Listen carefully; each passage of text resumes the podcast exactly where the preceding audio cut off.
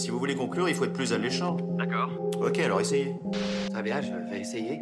Non, n'essaie pas, fais-le, ou ne le fais pas. Mais il n'y a pas d'essai. J'ai appris à respecter et à aimer les gens qui font plus que les autres. Qui que je sois au fond de moi, Ils font même plus pour les autres. je ne suis jugé que par mes actes. C'est les gens qui arrivent à faire tomber des barrières. Quand on veut, on peut.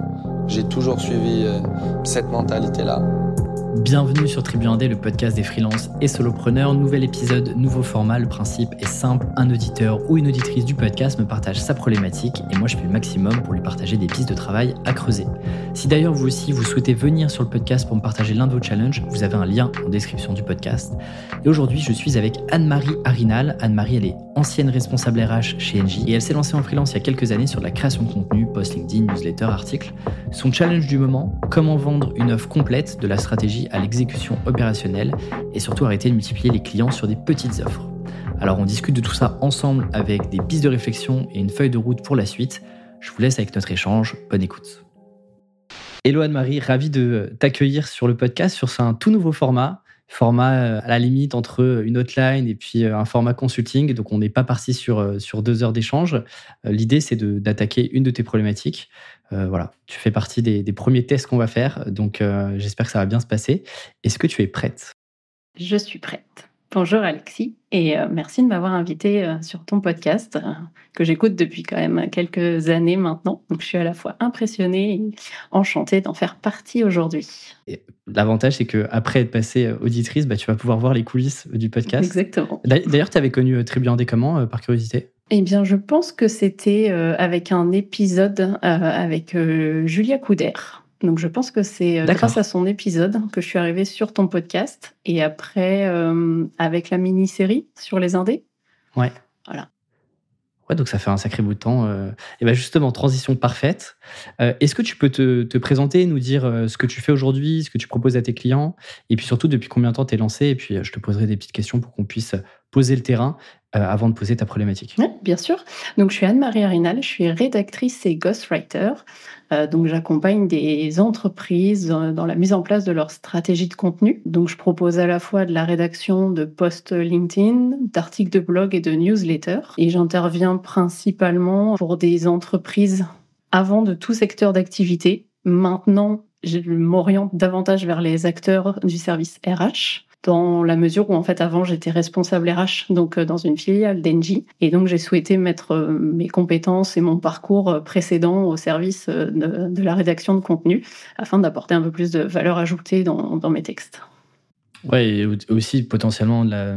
bah, c'est vrai que c'est un point, de, un point de différenciation qui est quand même assez marqué et assez fort. Quoi. Tout le monde n'a pas été RH avant de se lancer euh, freelance euh, en rédaction, typiquement. Exactement. Donc c'est vrai, que- c'est vrai que ça serait dommage de ne pas jouer là-dessus. Quoi.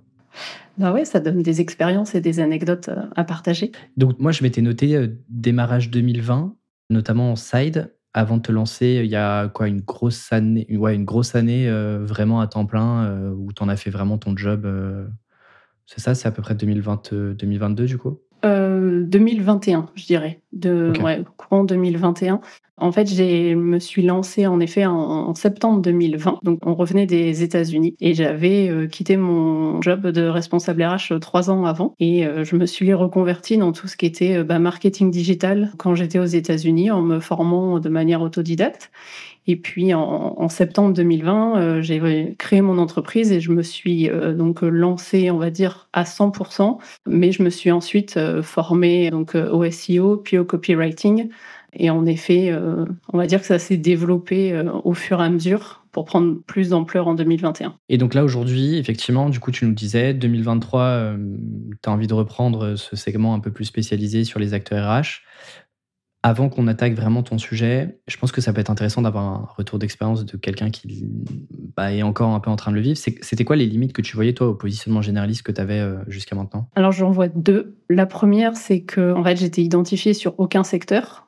Donc aussi bien de par mes collègues, de partenaires, prestataires ou autres, j'étais pas forcément recommandée du fait que j'étais pas identifiée sur euh, un secteur d'activité précis. Et le deuxième, c'est que on fait appel à vous un peu pour du tout venant. Et donc forcément, c'est pas sur, euh, on va dire, euh, soit des textes les plus qualitatifs ou sur la stratégie de contenu la plus pertinente. Et donc le tarif associé n'est pas non plus le plus élevé. Ouais, forcément, euh, bah, plus difficile de mettre en avant une expertise, soit sur un sujet, soit sur un type de contenu, par exemple, dans ton cas. Oui, Et effectivement, du coup, moins de marge de manœuvre sur, euh, sur des négociations d'un point de vue prix euh, aussi. Quoi. exactement. Mm. Et alors, du coup, quel problème euh, tu veux qu'on essaye de, de résoudre, en tout cas, sur quel sujet tu as envie que je t'accompagne là sur les, les 20 prochaines minutes? Eh bien, donc début, on va dire fin 2022, début 2023, j'ai décidé de vraiment me spécialiser dans la stratégie de contenu pour les acteurs RH. Donc moi, ce que j'entends par acteurs RH, c'est des cabinets de recrutement, des organismes de formation, des sociétés éditrices de logiciels RH, des sociétés qui interviennent pour euh, tout ce qui va être les avantages salariés, le bien-être au travail, etc. Donc différentes sociétés qui peuvent avoir besoin euh, de beaucoup de contenu en ligne pour euh, se faire remarquer, pour se démarquer, pour être identifiés. Et donc au-delà en fait de les approcher ou de travailler avec eux pour euh, rédiger simplement des articles de blog ou simplement rédiger des posts LinkedIn pour le CEO ou pour des salariés ou pour la page entreprise. Mon idée, ça serait d'arriver ouais, à leur vendre une offre globale qui serait du coup une stratégie de contenu homogène, à savoir à la fois des contenus longs avec des articles de fond sur le site, des posts LinkedIn pour accompagner aussi bien le CEO ou la page entreprise ou les salariés qui voudraient euh, également publier sur leur page euh, personnelle, Mhm. ainsi qu'un format newsletter. euh, puisque du coup le format newsletter permet de, de créer davantage de liens euh, avec sa, sa communauté. Donc voilà, mon idée en fait c'est d'arriver à packager une offre qui comprend ces trois types de formats de contenu Mhm. et pas seulement, on va dire, des, des contenus courts ou longs séparés du reste. Ouais, parce que, en fait, sais pas si c'est très clair. Ah si, si, c'est euh, en tout cas, bah, les auditeurs nous le diront, mais euh, en tout cas pour moi c'est clair. Globalement, ce qui se passe, c'est que jusqu'à maintenant, tu vendais ce que tu viens de nous présenter, des posts LinkedIn, de la newsletter, un peu strat de contenu, des contenus longs. Mhm. Le problème, c'est que euh, bah, déjà tu le vendais pas nécessairement que à des acteurs RH, premier point. Tout à fait. Et le deuxième point, c'est que tu as du mal à vendre le package global. C'est-à-dire que pour le client A, tu vas faire du contenu long. Pour le client B, tu vas lui faire des posts LinkedIn. Et puis pour le client C, tu vas lui faire une newsletter. Exactement. Ouais. Ce qui fait que euh, aujourd'hui, par exemple, tu as combien de clients en parallèle? Aujourd'hui, euh, bah, par exemple, au mois d'octobre, j'ai 10 clients en parallèle. Ouais, ce qui est assez costaud globalement. Et 10 Mm. clients, du coup, sur 10 paniers moyens relativement faibles, parce que. euh, Enfin, faibles euh, en, com- en comparaison de si tu vendais un package global à une seule entreprise, par exemple. Oui. Ben oui. Mm. Ok, très clair. Et juste pour qu'on se rende compte, c'est quoi un peu la différence? Est-ce que tu as des fourchettes juste de prix ou, ou est-ce que euh, combien est-ce que ça représente euh, d'un point de vue package, le package global que tu t'aimerais vendre à ces entreprises du secteur RH Bah, le package global, il va dépendre de la quantité de contenu, mais globalement, ça serait entre 1000 et 1500 euros hors taxe sur l'équivalent de minimum, euh, on va dire, 4 posts LinkedIn, deux formats longs sur le site et une newsletter. Ok. Est-ce que tu as déjà réussi à vendre cette offre-là tout packagé à au moins un client? Alors aujourd'hui, j'ai un client pour lequel j'ai toute cette offre. Après, dire que j'ai réussi, enfin, oui, dire que j'ai réussi à lui vendre, ça serait pas exact. Plutôt que c'est arrivé par la force des choses où j'ai commencé par lui écrire ses, ses articles. Puis, donc c'est une femme, donc elle m'a demandé de rédiger ses posts LinkedIn. Puis, j'ai, on va dire, peut-être convaincu, mais du, du format newsletter. Et donc, on est arrivé depuis euh, cet été à, en effet, un package global des trois formats mais la porte d'entrée n'a pas été euh, l'offre globale. Ok, je comprends. Acteur RH, du coup? Euh, pas tout à fait. Enfin, je dirais non. Pour être honnête, euh, non. C'est en fait une agence du secteur euh, voyage d'affaires, événements d'entreprise. Néanmoins, comme ça reste des événements d'entreprise, en fait, il y a pas mal de contenus qui sont liés au, au- à l'entreprise, aux salariés, au team building, etc. Ouais, donc tu es un peu entre. C'est-à-dire que tu pas 100. Ouais, ok, on va dire que tu as un petit orteil dans le, dans le secteur, quoi. Ouais, c'est ça. ça Euh, dépend des sujets. Ouais, ok. Euh, ok, très clair. Euh, moi, les premières questions que j'ai pour toi, c'est. Donc là, tu nous as parlé de l'offre d'un point de vue fonctionnalité. Ouais. Je m'explique. Tu nous as dit concrètement le quoi, qu'est-ce qu'il y avait dans cette offre-là? Maintenant, moi, ce qui m'intéresse, c'est. Euh, c'est quoi le bénéfice pour une entreprise du secteur RH de prendre l'intégralité de ce package-là? C'est d'avoir une euh, stratégie de contenu qui est homogène et qui euh, est optimisée aussi en termes de création de contenu. Au lieu d'avoir le, le gérant, le CEO, peu importe son intitulé, mais qui publie des posts LinkedIn sur sa page personnelle et qui va générer de nouvelles idées, d'avoir quelqu'un en interne qui rédige des articles de fond sans savoir vraiment trop quels sujets sont les plus pertinents et d'envoyer une newsletter qui ne reprend ni les articles de blog, ni les sujets des posts LinkedIn mais qui va sur encore une nouvelle création de contenu. Aujourd'hui, mon offre, elle propose d'avoir vraiment une stratégie et une ligne éditoriale qui est homogène, qui est la même euh, et qui est optimisée. Alors là, vous allez le voir dans la suite de notre échange, mais je suis pas 100% satisfait de la réponse qu'Anne-Marie euh, me fait. Elle me répond avec une petite pirouette en restant encore sur eh bien, le quoi de son offre et puis comment elle va la délivrer dans les grandes lignes, bien sûr. Alors que moi, ce que je veux, c'est que du point de vue client, qu'est-ce qui se passe? Pourquoi est-ce que tel client a besoin d'Anne-Marie au-delà de produire plus de contenu marketing? Donc je vais continuer challenger dans les prochaines minutes. Ok. Et par exemple, du coup, dans le secteur RH, ça globalement, le besoin auquel tu réponds, il est assez global. Euh, tu vois, de la manière dont tu l'as présenté, c'est euh, euh, globalement euh, homogénéiser, gagner du temps et en fait utiliser les inputs que tu peux avoir dans un article de blog pouvoir les réutiliser sur des posts LinkedIn, etc. Mm. Maintenant, appliqué au secteur RH précisément, est-ce que toi, tu as identifié des problématiques, des enjeux auxquels cette offre-là précisément peut répondre d'un point de vue argumentaire? Ce qui, Tu peux me dire non, il n'y a pas de. C'est pas, pas grave. hein. L'idée, c'est que ça te permet de travailler aussi en- avec ces questions-là, tu vois. Ouais. Euh, alors, pas spécifiquement au secteur RH, mais euh, je dirais d'un point de vue global, c'est aussi de, euh, comment dire, de travailler à la fois l'image de marque de l'entreprise et la marque employeur de l'entreprise. Et pour moi, elle est importante dans toutes les entreprises, mais euh, selon mon point de vue, elle est encore plus importante pour les entreprises du secteur RH. Ok, du coup, là, tu nous as dit deux trucs. Tu as d'un côté l'image de marque. Oui. Et tu as de l'autre côté la marque employeur.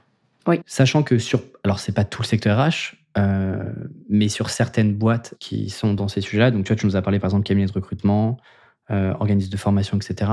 Il y a le double enjeu. Il y a l'enjeu de recrutement interne, c'est-à-dire euh, moi, NJ, j'ai besoin de créer et de donner envie à des candidats de venir chez moi.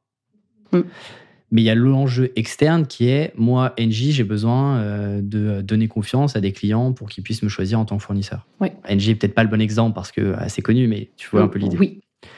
Donc déjà, à mon avis, il y a peut-être un sujet de ton côté euh, pour éviter de retomber dans le côté généraliste, de te dire, bah, est-ce que déjà tu te positionnes plutôt sur euh, la marque employeur, donc d'un point de vue candidat, ou bien tu te positionnes sur des contenus à destination des clients de, ces, de, de tes propres clients. Oui, je vois ce que tu veux dire. Euh, quand je travaille avec des entreprises qui ne sont pas du secteur RH, je mets davantage en avant la marque employeur Ok. dans les contenus, notamment plutôt les contenus euh, à destination de LinkedIn ou de la newsletter, euh, de valoriser la marque employeur. Pour moi, après, pour les acteurs RH, il y a un peu plus les deux côtés. C'est-à-dire que quand je rédige pour un cabinet de recrutement, pour moi, mes contenus, ils attirent à la fois, enfin voilà, pour un cabinet de recrutement, les contenus rédigés vont attirer à la fois euh, des candidats, des talents, futurs collaborateurs, que des clients. Ok. Euh, alors, dans les faits, c'est possible.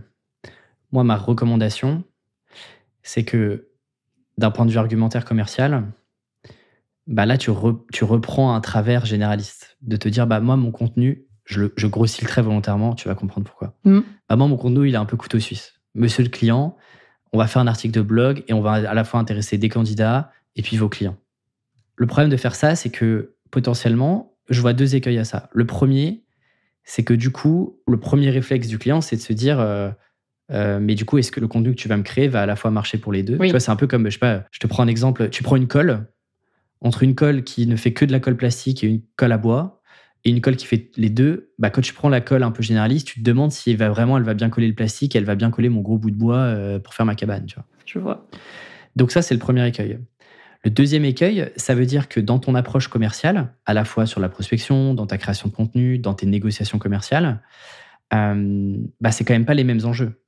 Euh, c'est potentiellement pas les mêmes interlocuteurs en interne. La personne qui gère la marque employeur, par exemple, ou euh, la partie euh, euh, marketing de l'entreprise. Mhm. Donc, c'est pas forcément les mêmes enjeux. Et donc, toi, tu peux, tu vois, il y a plusieurs arguments que tu peux mettre euh, en face, que ce soit côté candidat, par exemple sur tes posts LinkedIn, euh, tu vas pas faire rédiger par les mêmes personnes les posts LinkedIn si c'est des personnes qui sont en charge de, d'attirer des candidats, des personnes, potentiellement les commerciaux, qui doivent se positionner sur le secteur RH pour attirer leurs propres clients. Oui. Tu vois l'idée? Oui, je vois l'idée. Ouais, ouais, je te rejoins. Donc tu vois, ce serait intéressant que toi, de ton côté, tu essayes de dire sur ces deux pans-là d'activité où se trouvent les challenges les plus urgents et sur lesquels l'entreprise a le plus conscience qu'elle doit travailler dessus. Pourquoi? Parce que ça veut dire que globalement, elle est prête à mettre des efforts, à la fois en temps, mais aussi en argent. Et il y en a forcément un des deux sur lequel, euh, ou alors c'est peut-être les deux, mais c'est à toi de choisir, à mon avis, au moins dans ton approche commerciale. Oui. Après, la difficulté est de cibler l'entreprise qui euh, reconnaît avoir euh, des difficultés, enfin, un, besoin de valoriser mieux sa marque employeur en créant du contenu notamment. Mais il faut.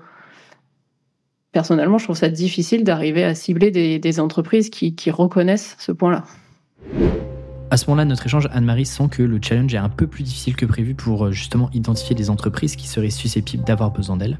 Et donc, pour la projeter plus facilement et vous aider vous à aussi à avancer si vous êtes dans la même situation qu'elle, eh bien, je vais rentrer dans quelque chose d'un peu plus concret pour que vous puissiez surtout vous rendre compte eh bien, de toute la réflexion que moi je peux avoir et qui me permet d'arriver à un ciblage un peu plus précis. Euh, ok, on va, on va faire un truc. Prenons l'entreprise avec laquelle, un peu par hasard, tu as réussi à facturer tout ce package-là. Mm-hmm. Est-ce que les caractéristiques de cette, de cette euh, agence-là, est-ce que certaines caractéristiques peuvent être déjà redéployées sur le secteur RH Je m'explique, est-ce que, euh, je sais pas, euh, il y, a, la structure de la boîte fait que tu peux la répliquer sur des acteurs RH, les sujets, les problématiques, ce qui a déjà été fait en marketing par exemple, etc. Mmh, je pense que oui. Donc ça, c'est le premier point, tu vois. Te dire, mmh j'ai vendu ça une fois. Quels sont, on appelle ça un peu des patterns, quels sont les, modèles qu'on peut réutiliser sur d'autres entreprises Par exemple, je ne sais pas, tu vois, tu as réussi à vendre ça à une entreprise qui a une seule personne en marketing. Et bah, tu vois, d'un point de vue démographique pour l'entreprise, tu peux te dire, OK, euh, je sens que cette offre-là, ce package-là, il peut être éventuellement intéressant quand l'équipe marketing est pas forcément très structurée. Donc, qu'est-ce que ça veut dire? Ça veut dire soit que l'entreprise est assez peu mature sur ces sujets-là, soit elle a décidé d'investir ailleurs et que l'équipe marketing est restée, euh, euh, petite et donc euh, ils font appel à des prestataires pour les aider sur ces sujets-là. Mm. Et ça, tu vois, par exemple, typiquement sur LinkedIn, je sais que tu utilises LinkedIn, tu peux facilement retrouver les organigrammes et les structures d'entreprise sur le secteur RH. Et là, en plus, tu as plein de différents segments. Tu vois, tu m'as parlé de cabinet de recrutement, organisme de formation et c'est RH. Déjà, tu as trois segments sur lesquels tu peux encore aller en plus dans le détail sur leur structure d'entreprise et sur leur structure, euh, ouais. la structure des départements. Avec le nombre de, un peu de collaborateurs ou de savoir finalement euh, au sein de leurs employés quel type de profil euh, ils ont ou quel type de service ils n'ont pas justement et dont ils pourraient avoir besoin en allant le chercher à l'externe. Exactement. Ok. Ça, c'est le premier truc. après, le, le, deuxième sujet, je pense que c'est d'expérience parce que comme moi j'ai commencé, euh, alors ça remonte un peu, euh, les premières missions que j'ai faites, on était en 2017, 2016, 2017. Je vendais, des, je vendais euh, plus ou moins ce que toi tu proposes aujourd'hui. et j'ai fait les mêmes, est-ce que c'est des erreurs, je sais pas, mais les mêmes écueils, positionnement généraliste. Et puis à fur et à mesure, je me suis. exactement. Parce qu'on n'écoute pas ceux qui sont passés par là avant, on dit non, mais moi je vais réussir à faire un, à faire un positionnement généraliste. Oui, ça marche, mais c'est juste que c'est plus long et on voit les limites et tu en as très bien mm. parlé au démarrage. Euh, d'expérience, c'est souvent difficile de vendre un package complet avec plein d'actions marketing parce que généralement, il y, a un peu deux choses. Soit ça fait peur à l'entreprise parce qu'elle n'a jamais mis en place et tu es en train de lui dire bah, on va faire une newsletter, on va faire des posts, on va faire des articles longs, etc. Et elle se dit mais attends, déjà, est-ce que Anne-Marie va pouvoir gérer tout ça? Est-ce que c'est pertinent de gérer tout ça maintenant, etc. Donc, l'autre stratégie aussi, c'est de te baser, tu vois, là, tu as, euh, une dizaine de clients, il y en a combien qui sont dans le secteur RH là, parmi les clients que tu as aujourd'hui? Euh, Il y en a 5.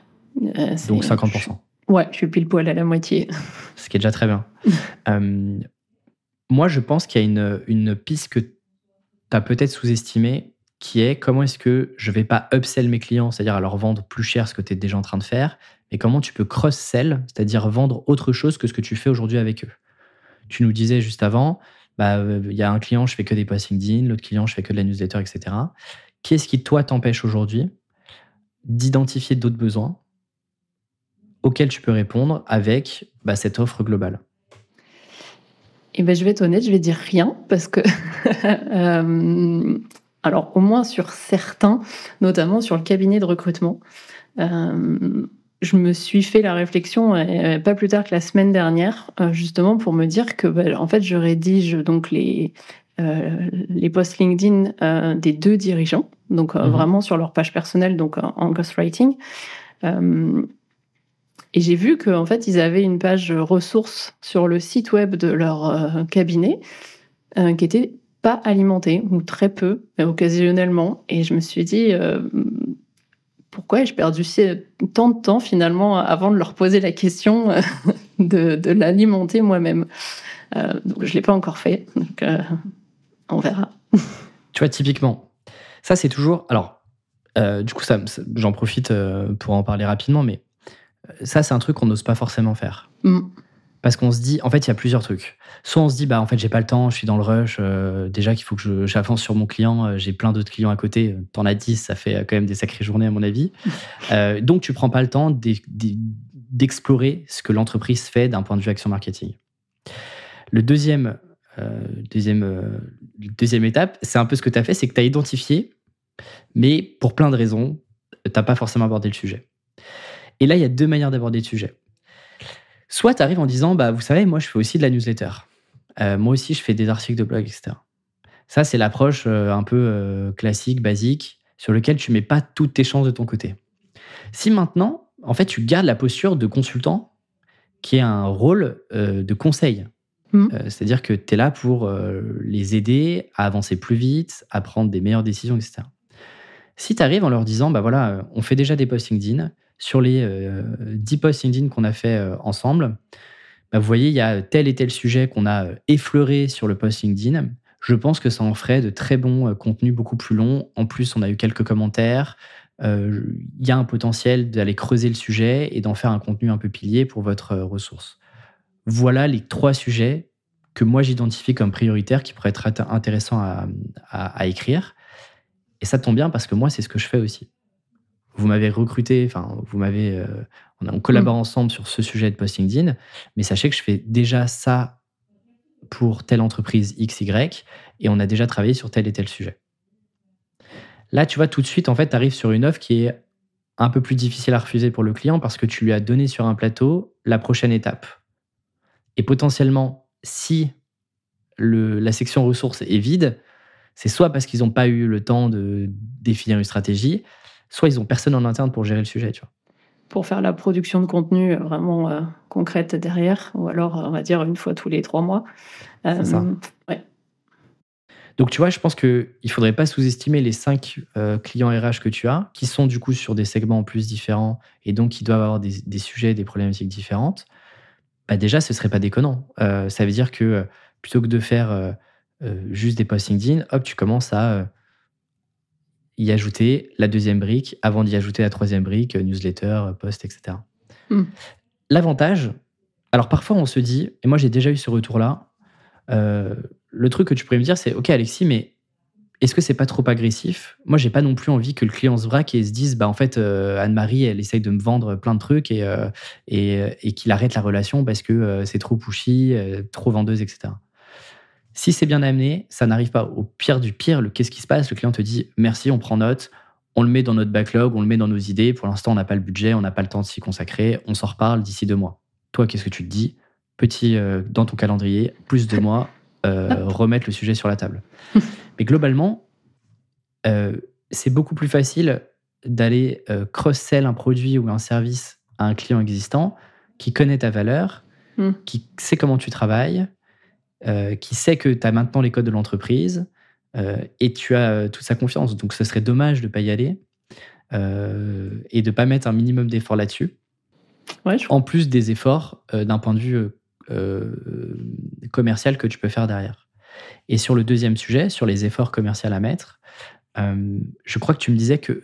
Qu'est-ce que tu as essayé là aujourd'hui? Je pense que ça peut être la, la, dernière partie de notre, notre échange. Qu'est-ce que tu as mis en place du coup, pour essayer d'aller vendre cette offre-là à des clients qui ne sont pas des clients aujourd'hui J'ai ciblé euh, notamment des sociétés éditrices de logiciels RH. Donc, avait, euh, pour moi, ça fait partie des, des ouais, on va dire des, des cibles qui ont besoin le, le plus de contenu parce que globalement, bah, si tu as besoin d'un logiciel RH, euh, première chose que tu vas faire, c'est de faire une recherche Google pour savoir quel est ton le meilleur logiciel de, de portail RH ou euh, de planning, euh, etc. Mhm. Euh, donc, ils ont généralement besoin de beaucoup, beaucoup de contenu, euh, de ressources, euh, d'articles de blog, de livres blancs, euh, etc. Euh, et ce qui marche le mieux, c'est aussi quand bah, du coup le CEO est actif sur LinkedIn et qu'il a développé sa marque personnelle sur LinkedIn. Donc j'ai ciblé, on va dire, 3-4 entreprises euh, qui correspondaient à, à ces critères et que j'ai contacté euh, bah, directement sur LinkedIn avec un petit message personnalisé. Euh, et aujourd'hui, j'ai eu euh, une réponse. Alors j'ai dû avoir deux réponses à mes messages. Euh, alors toutes mes demandes de connexion avaient été acceptées. Euh, deux ont répondu et j'ai un rendez-vous en call découverte la semaine prochaine. Ok, des bonnes stats. Donc, je- pas trop mal. donc globalement, quatre actions de prospection. On va Ouais. appeler ça de la prospection. Oui, Euh, deux refus, du coup Ou c'est deux messages euh, conversation qui est ouverte? Bah, pour moi, c'est euh, ils ont accepté la demande de connexion, mais ils n'ont pas répondu. Donc pour moi, j'appelle pas ça fermé, mais il faudrait que je relance. Attention, les relances, il faut pas hésiter. Ouais. Euh, mais globalement, 4, bah, du coup, tu es 4, tu as un rendez-vous, tu es à 25% de, Ouais. de taux de réussite sur ta prospection. Moi, je trouve ça plutôt bien. Ça Donc, me- donc, qu'est-ce que ça veut dire? Bah, Tu as ces infos-là, qu'est-ce que tu te dis du coup? Euh, bah alors, je sais que je vais donner le, enfin, je vais pas donner un conseil. Je vais, je fais quelque chose qu'il ne faut pas forcément faire. C'est que j'attends mon rendez-vous de la semaine prochaine avant de relancer. Euh, Pourquoi? Donc, euh, bah, j'attends de voir comment ça se passe. Euh, j'ai quand même, enfin, j'ai un planning qui est, enfin, qui est plutôt plein à 90%. Donc, euh, mon idée, finalement, c'est d'aller chercher d'autres clients, euh, mais pas forcément euh, plus de clients, enfin, voire moins de clients, tu l'auras compris, du coup, en, essayant de regrouper un peu mes offres. Euh, donc, si euh, ça fonctionne, par exemple, la semaine prochaine, bah, je veux pouvoir euh, avoir un peu de réactivité pour dire, bah voilà, c'est moi qui vous ai démarché. C'est pas pour vous dire qu'en fait, les prochains contenus, je peux vous les livrer qu'en décembre. Euh, donc, je me garde un peu de de flexibilité dans mon planning et je préfère euh, voir comment ça se passe la semaine prochaine avant de relancer euh, d'autres euh, d'autres actions de prospection. Ok.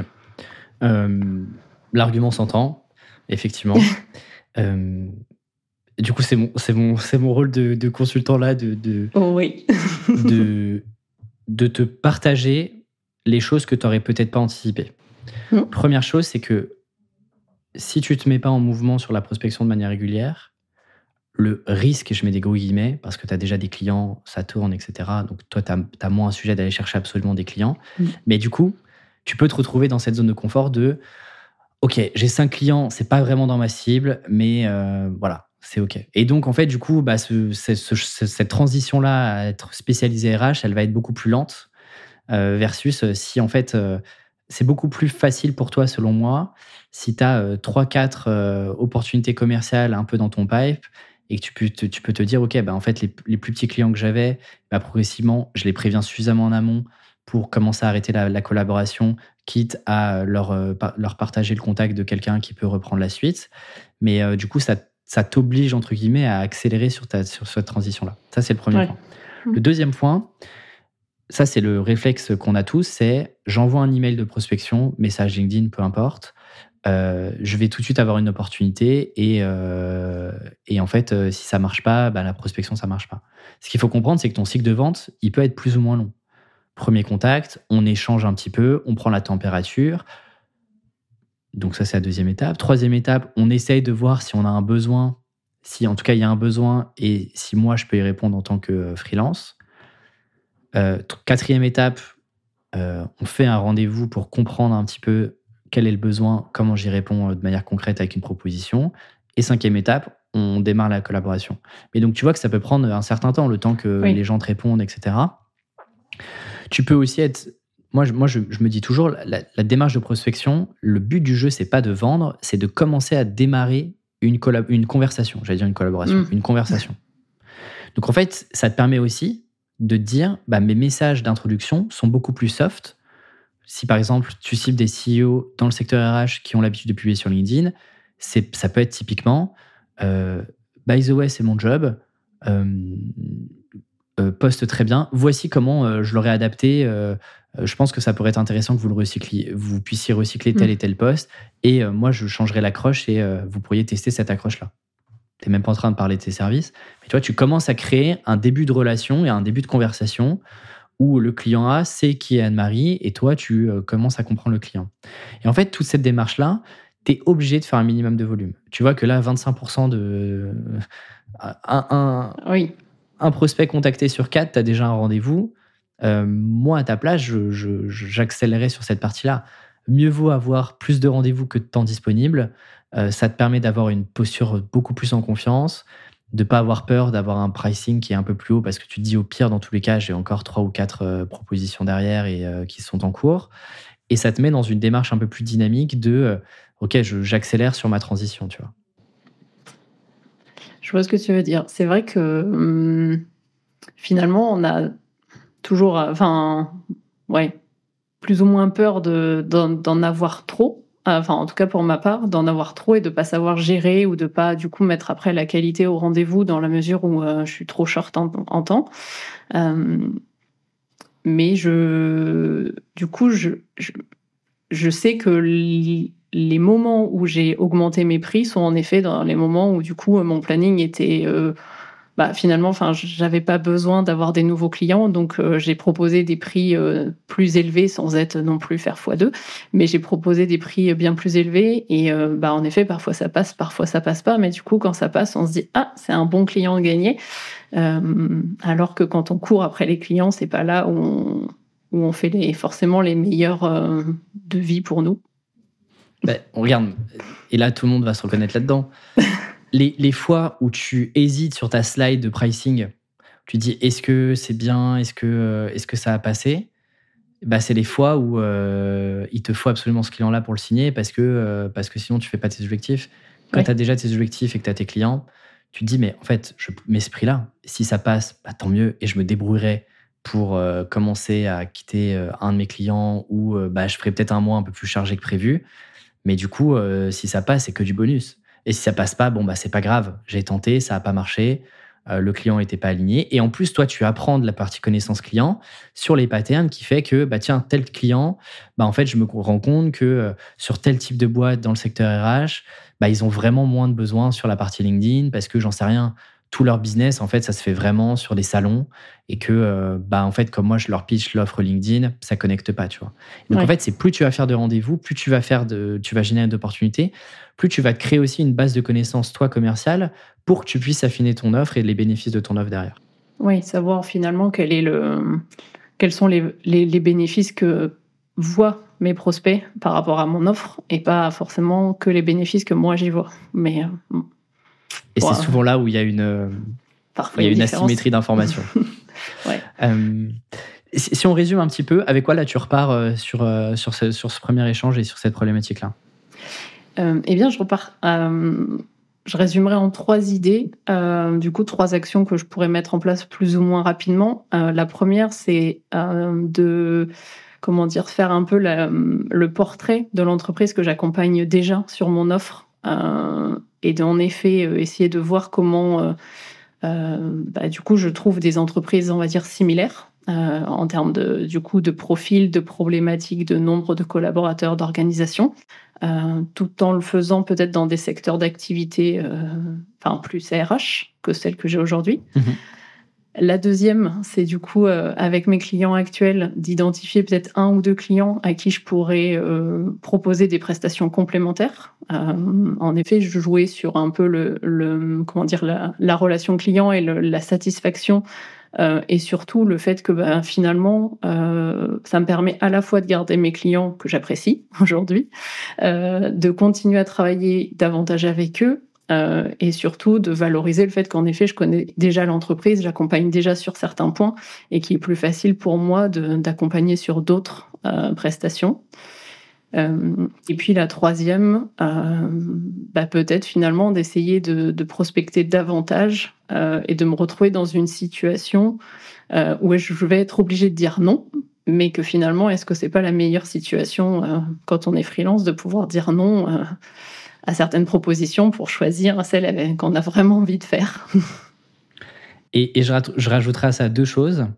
La première, c'est euh, je pense que même sur une offre packagée, c'est-à-dire dans laquelle il y a plusieurs euh, actions euh, de création de contenu dans ton cas, mm-hmm. essaye d'identifier dans tes actions de prospection la, porte par laquelle tu vas rentrer. Oui.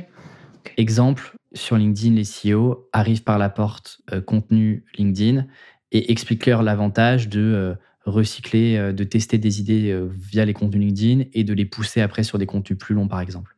Mais tu vois, d'identifier la première porte d'approche, euh, ça peut être une approche ressources, ça peut être une approche euh, newsletter, etc. Ça, c'est le premier point. Euh, ce sera plus précis, du coup. L'approche sera plus précise que bah, moi, je peux vous aider sur toute votre création de contenu. Ben oui, tout à fait. Et le, mm. Et le deuxième point, réfléchis aussi à ce que tu as dit juste à la fin. Quel est le bénéfice profond de ton offre, non pas de ton point de vue, mais du point de vue du client? Qu'est-ce qu'il a à gagner à travailler avec toi sur l'ensemble des, trois sujets que tu abordes Premier point. Et le deuxième point, pourquoi est-ce que c'est intéressant d'aborder l'approche marketing avec cette offre à trois branches, newsletter, post LinkedIn et, euh, hmm. et j'en ai oublié, et article de fond? Pourquoi est-ce que euh, l'un ne va pas sans l'autre potentiellement dans toi, ta conception de la création de contenu? Ok. Je vais y réfléchir. Je ne vais pas le répondre tout de suite. Eh ben, merci beaucoup en tout cas Anne-Marie de t'être prêtée euh, au jeu pour ce, pour ce premier format test. Merci à toi. N'hésitez pas, si vous avez aussi envie de euh, poser euh, votre question et d'intervenir sur le podcast, il y aura un petit lien dans la description pour pouvoir euh, me poser vos questions et peut-être un jour passer dans le podcast. Merci à toi Anne-Marie. Je te souhaite une, belle aventure, une belle continuation et puis, euh, et puis je ne te lâche pas, je viendrai prendre des nouvelles d'ici quelques mois. Avec plaisir. Merci beaucoup Alexis et puis au plaisir de continuer à te suivre sur les différents canaux. Merci beaucoup. Ciao. Salut. On y est, vous êtes arrivé au bout de cet épisode. On ne se rend pas toujours compte du travail derrière chaque podcast qu'on écoute. Alors si vous appréciez mon travail et ce genre d'épisode, eh bien je vous propose deux actions toutes simples qui m'aident beaucoup. La première, c'est de noter l'épisode sur Apple Podcast ou Spotify. Et la deuxième, c'est de partager l'épisode à un copain business, promis, et vous remerciera. Et pour celles et ceux qui veulent aller plus loin, je vous donne accès à un nouveau format, s'appelle les fiches freelance, c'est des sortes de mémos business pour les freelances, vous en doutez. Vous trouverez toutes les infos en description du podcast. Et quant à moi, je vous dis à très vite pour un prochain épisode.